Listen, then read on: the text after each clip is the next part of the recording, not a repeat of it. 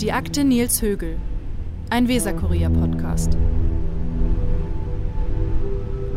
Es ist eine Serie von Morden, die in Deutschland einmalig ist. Nils Högel soll in zwei Kliniken in Oldenburg und Delmenhorst zwischen den Jahren 2000 und 2005 mehr als 100 Menschen umgebracht haben. Der ehemalige Krankenpfleger spritzte den Patienten Medikamente, die oft eine tödliche Wirkung hatten. Wegen sechs Taten ist Högel bereits zu lebenslanger Haft verurteilt. Doch in diesen Tagen beginnt ein neuer Mordprozess. 100 Fälle werden dort einzeln behandelt. 100 Menschenleben, 100 Geschichten. In diesem Podcast beleuchten wir die Taten, die Schicksale der Angehörigen, die Sichtweise der Anwälte. Und wir werfen auch einen Blick auf das Leben des Mannes, der heute bekannt ist als der vielleicht größte Serienmörder in der Geschichte der Bundesrepublik Deutschland. Folge 1 Verdacht und Versagen von Andreas D. Becker. Gelesen von Alice Echtermann. Er wurde überrascht. Nils Högel stand am Bett von Dieter M., als die Zimmertür aufging. Schwester Renate T. wollte nur eine Verpackung aus dem Mülleimer fischen, weil sie die Artikelnummer des Beatmungssystems, das sie gegen 13.20 Uhr bei M gewechselt hatte, notieren musste. Und vor ihr stand der Kollege, der bei ihrem Patienten nichts zu suchen hatte. Der Blutdruck von Dieter M. war gefährlich niedrig, 70 zu 40. Der Perfusor, das automatische Spritzsystem, lief nicht mehr. Der für Dieter M. lebenswichtige Kreislaufstabilisator Arterenol abgestellt. Högel drehte sich zu ihr um und sagte nur Dein Patient hat keinen Druck mehr. Es war kurz nach 14 Uhr. Warum steht der Perfusor auf Null? Glaubst du, ich habe das Arterenol ausgemacht? Es hört sich so an, antwortete Högel. Renate T. rief ihren Kollegen Stefan H. Sie stellten den Perfusor wieder an, injizierten Dieter M. zusätzlich eine hohe Dosis Arterenol. Es half nicht. Seine Herzkammern fingen an zu flattern, ein Defibrillator wurde ins Zimmer gerollt. Doch dann entfaltete das Arterenol seine Wirkung. Der Kreislauf und der Blutdruck stabilisierten sich, das Herz schlug wieder im Takt. Högel stand da und schwieg. Er rührte sich nicht. Der Krankenschwester schoss dieser furchtbare Verdacht in den Kopf. Als sie das Beatmungssystem gewechselt hatte, war Dieter M. noch stabil gewesen. Schwer krank, ja, die Chancen des Krebspatienten standen schlecht, aber er war stabil. Also nahm sie Dieter M. eine Blutprobe ab. Anschließend ging sie zur Stationsapotheke, kontrollierte das Gilorhythmal. Eine Packung fehlte. Als sie zu Dienstbeginn der Spätschicht an diesem Mittwoch, dem 22. Juni 2005, die Medikamentenschränke aufgefüllt hatte, lagen noch sieben Packungen des Herzmedikaments in dem Fach. Jetzt waren es sechs. Sie erzählte Stefan H. davon. Es kursierten unter den Kollegen der Intensivstation des Klinikums Delmenhorst schon länger Gerüchte über Högel. Irgendetwas stimme mit ihm nicht. Immer gab es Reanimationen, wenn er Dienst hatte. Die beiden schauten sich auf der Station um. Stefan H. fand vier leere Gilorhythmal-Ampullen im Mülleimer des Stationszimmers. Die beiden informierten den Stationsleiter Dirk F. Er gab grünes Licht, die Blutprobe zu untersuchen. Sie wurde ins Labor nach Osnabrück geschickt. Der Auftrag lautete, nach Eimalin-Rückständen zu suchen. Das ist der Wirkstoff in dem Herzmedikament. Am 23. Juli starb Dieter M., 63 Jahre alt. Der Krebspatient hatte nach der schweren Operation eine Lungenentzündung bekommen. Sein geschwächter Körper konnte dem nichts mehr entgegensetzen. Erst einen Tag später trafen die Laborergebnisse in Delmenhorst ein. Eimalin wurde nachgewiesen. Dieter M. hätte dieses Medikament nie erhalten dürfen. Auf der Intensivstation wurde diskutiert. Man beschloss, den Ball flach zu halten, Höge seine letzte Schicht an diesem Tag absolvieren zu lassen. Danach hatte er erstmal 14 Tage Urlaub. Genug Zeit, um eine Lösung für den Umgang mit dem Pfleger zu finden, der zu einem Problem geworden war. Als Högel im Urlaub war, dauerte es eine weitere Woche, bis man handelte. Am 1. Juli wurde Högels Spind geöffnet. Darin fanden sich mehrere Medikamente, unter anderem der Kreislaufstabilisator Atropinsulfat, Abführtropfen und der Beta-Blocker Sotalex. Am 8. Juli wurde Högel verhaftet. Ermittelt wurde wegen versuchten Mordes. Bis zum 21. September 2005 saß er in Untersuchungshaft. Doch dann ging Högel, der für 106 Patientenmorde am Klinikum Oldenburg und am Klinikum Delmenhorst verantwortlich sein könnte, erst am 6. Mai 2009 wieder ins Gefängnis. Der Fall Högel ist nicht nur deswegen so unglaublich, weil Högel der größte Serienmörder der Bundesrepublik sein könnte. Er ist auch so unglaublich, weil Högel fünf Jahre fast ungehindert seine Taten an zwei Krankenhäusern begehen konnte und weil die Staatsanwaltschaft Oldenburg trotz sehr früh vorliegender Hinweise das ganze Ausmaß der Taten nicht eher aufklärte. Erst 2014 begannen akribische, rund drei Jahre dauernde Ermittlungen.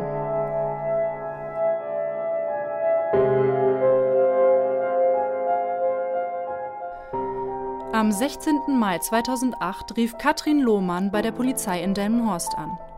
Sie erstattete Anzeige gegen den Krankenpfleger, der sich in einem Revisionsprozess vor dem Landgericht Oldenburg wegen versuchten Mordes an Dieter M. verantworten musste.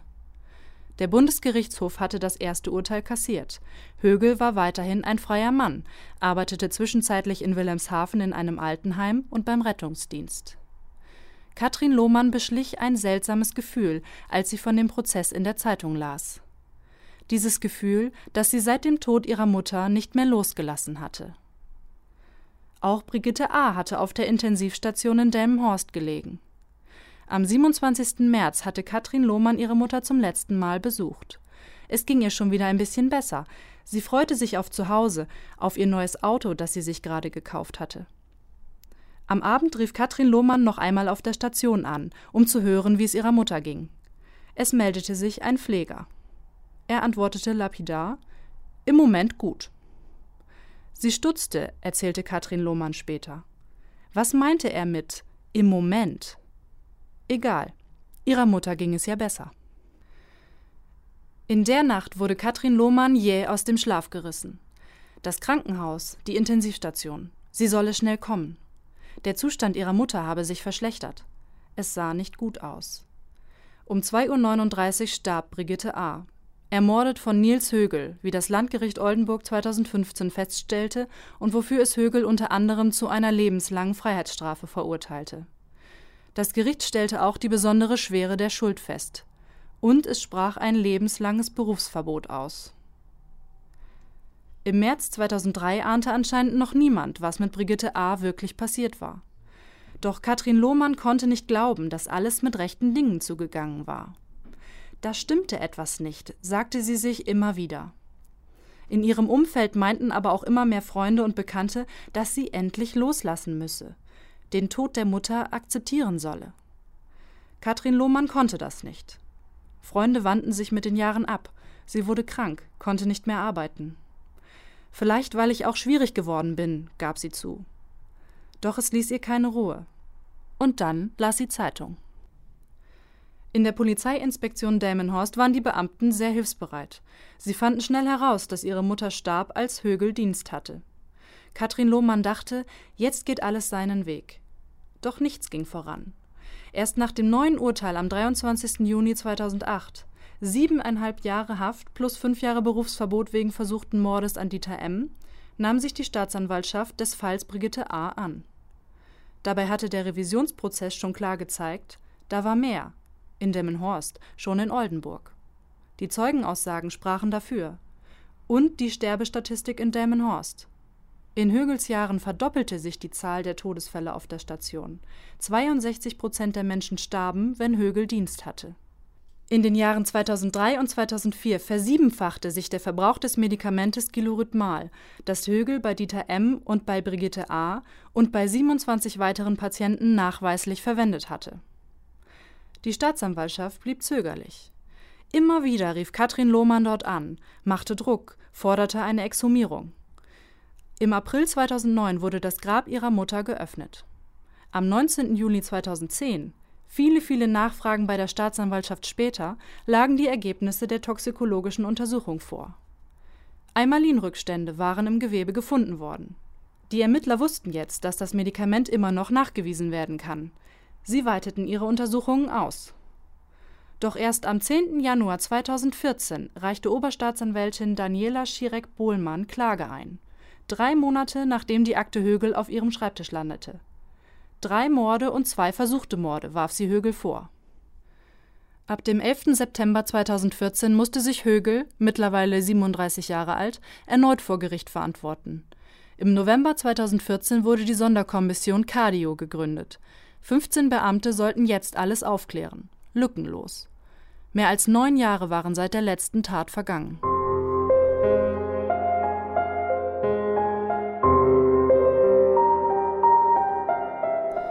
Die Soko Cardio deckte schließlich auf, dass Högel schon in Oldenburg die Kontrolle über sich verloren hatte. Die Taten sprengen jede Vorstellungskraft, sagte der Oldenburger Polizeipräsident Johann Kühme.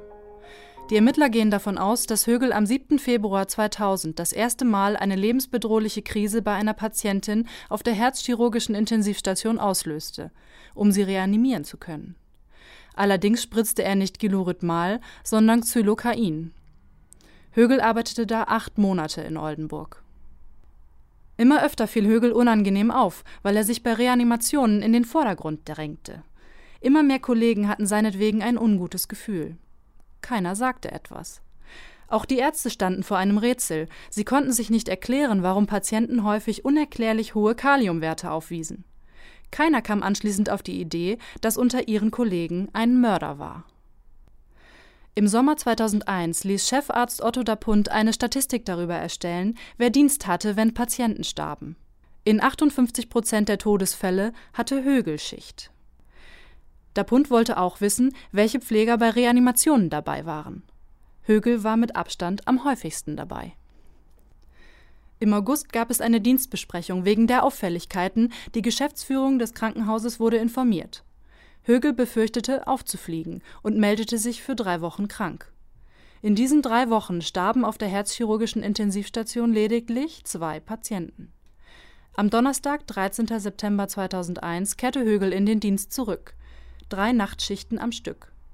Bis zum 16. September mussten allein fünf der Patienten 14 Mal reanimiert werden. Bernhard B., Johann L. und Karl C. starben. Die toxikologischen Untersuchungen der Soko Cardio zeigten 15 Jahre später, dass ihnen Gilurithmal gespritzt worden war, obwohl es ärztlich nicht verordnet war. Dapunt wandte sich an die Pflegedienstleiterin, er wollte Högel loswerden. Es ging nicht um eine Kündigung, sondern um eine Versetzung. Weil man nur ein komisches Gefühl, aber keine Beweise hatte, hieß es. Aber offenbar sollte nichts nach außen dringen, was den Ruf des Hauses weiter beschädigen könnte. Im Juli 2001 war das Klinikum bundesweit in die Schlagzeilen geraten. Die Patienten Holger A. und Elke von G. waren am 21. bzw. 27. Juli gestorben, nachdem sie in der Radiologie ein mit Bakterien verunreinigtes Kontrastmittel gespritzt bekommen hatten. Ein Pfleger, der Patienten schadet, wäre da fatal gewesen. Högel wurde versetzt. Am 10. Dezember fing er in der Anästhesie an. Auch dort beschlich Ärzte und Pfleger bald ein schlechtes Gefühl. Am 23. September 2002 wurde Högel der Kontakt zu Patienten untersagt. Es gab ein Vier-Augen-Gespräch mit Chefarzt Andreas Weiland, der Högel zwei Optionen aufzeigte. Entweder könne er für sein jetziges Gehalt in den Hohl- und Bringdienst wechseln oder das Haus verlassen, freigestellt bei vollen Bezügen für drei Monate plus einem guten Zeugnis. Die Pflegedienstleitung schrieb darin, dass Högel umsichtig, gewissenhaft und selbstständig arbeite dass er in kritischen Situationen überlegt und sachlich richtig handele, dass sein Umgang mit Patienten und Angehörigen einfühlsam und fürsorglich, dass er bei Kollegen ein geschätzter Mitarbeiter sei, dass er seine Aufgaben zur vollsten Zufriedenheit erledige. Am 15. Dezember 2002 war Högels erster Arbeitstag an den städtischen Kliniken in Delmenhorst. Am 22. Dezember tötete er dort wahrscheinlich den ersten Patienten.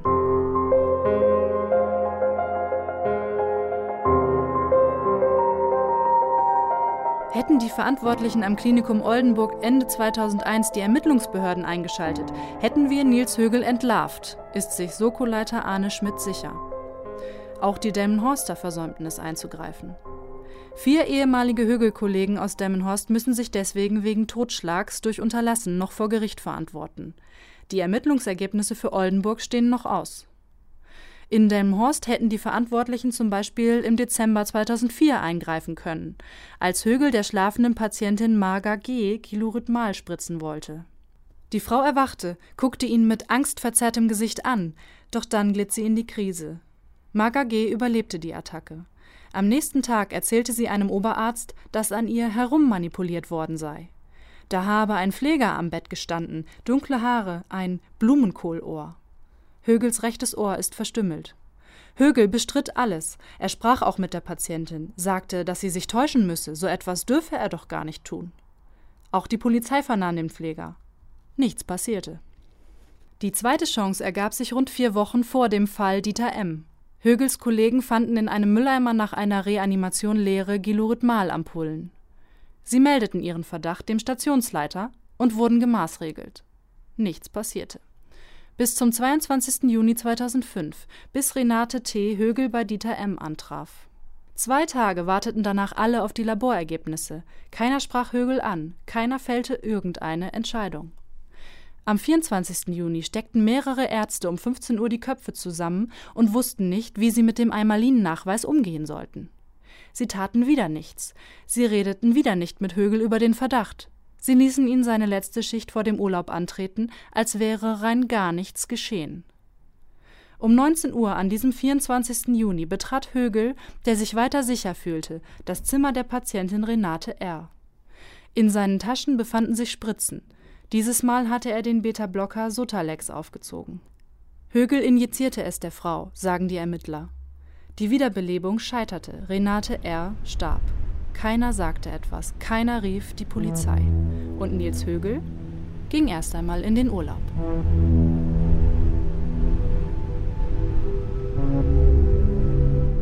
Das war die erste Folge des Podcasts Die Akte Nils Högel. Sprecherin Alice Echtermann. Ton und Schnitt Christian Walter. Alle Teile finden Sie unter www.weser-kurier.de slash die Akte Högel.